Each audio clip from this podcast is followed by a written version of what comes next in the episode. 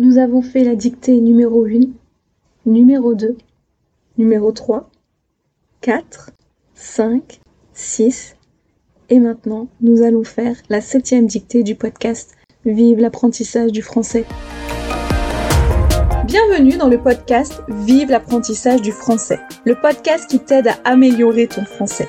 Je m'appelle Elodie et je suis professeure de français langue étrangère ainsi qu'examinatrice TCF et TEF. Ma mission T'aider à progresser dans la langue de Molière, mais également à obtenir le résultat que tu souhaites si tu passes un des examens du TCF ou du TEF. Dans ce podcast, j'aborde plusieurs thèmes comme la grammaire, le vocabulaire ou encore la culture française et francophone. Je n'oublie pas non plus de te faire travailler ta prononciation ainsi que ton écrit grâce à des dictées ou des épisodes de phonétique sans oublier de te donner des trucs et astuces pour te faciliter ton apprentissage. Je souhaite que grâce à ce podcast, la langue de Molière te paraisse plus simple et accessible.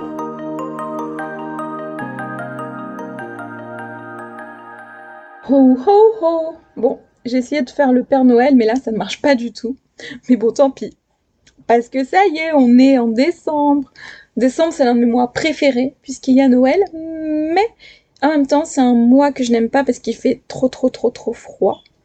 Alors je ne sais pas quel temps il fait chez vous, mais si vous avez la chance d'avoir de la chaleur, profitez-en parce qu'ici, on se les gèle. C'est-à-dire, ça veut dire qu'il fait très très très très froid. Mais bon, euh, vous n'êtes pas là pour m'écouter euh, parler du mois de décembre et de la fraîcheur qu'il fait euh, en France et notamment en région parisienne, mais pour entendre la toute nouvelle dictée du podcast. Et pour cette dictée, qui est donc au mois de décembre, j'ai choisi de vous faire un texte sur Noël.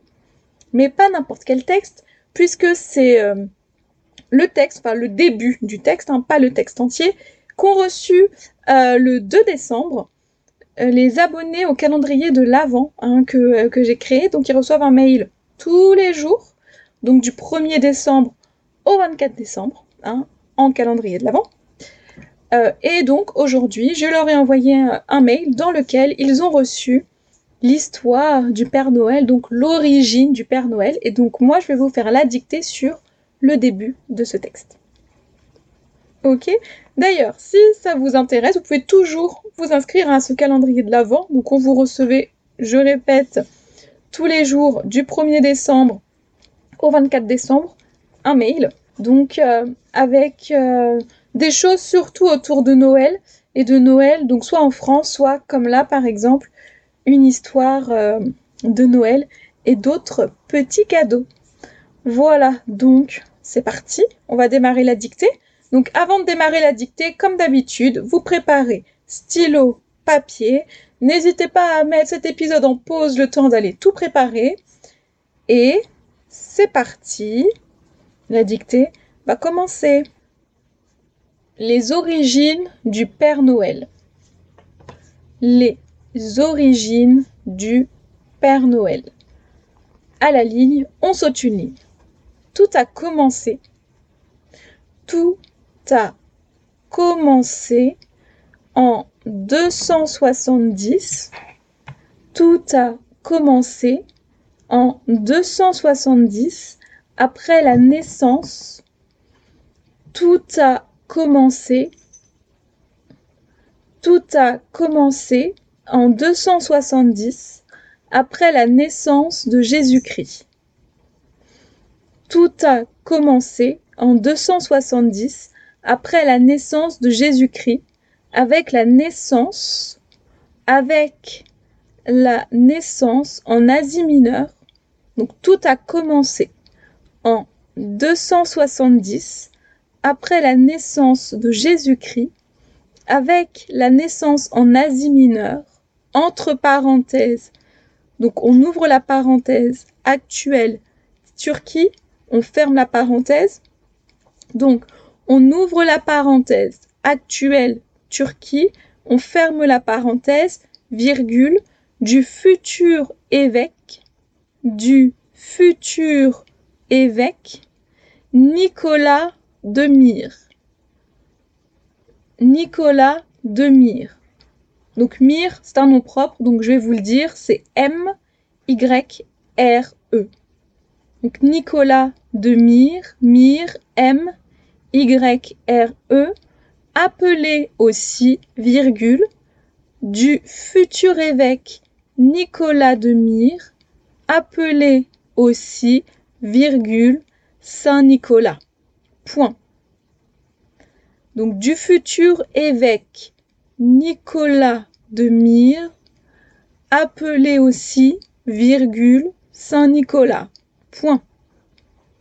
Nicolas, virgule, avait d'après la légende, Nicolas, virgule, avait d'après la légende beaucoup d'argent. Nicolas, virgule, avait d'après la légende beaucoup d'argent et d'incroyables pouvoirs magiques. Point.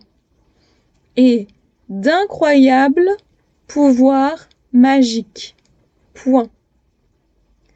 Il utilisait ses pouvoirs, il utilisait ses pouvoirs, il utilisait ses pouvoirs et son argent, il utilisait ses pouvoirs et son argent pour aider les autres.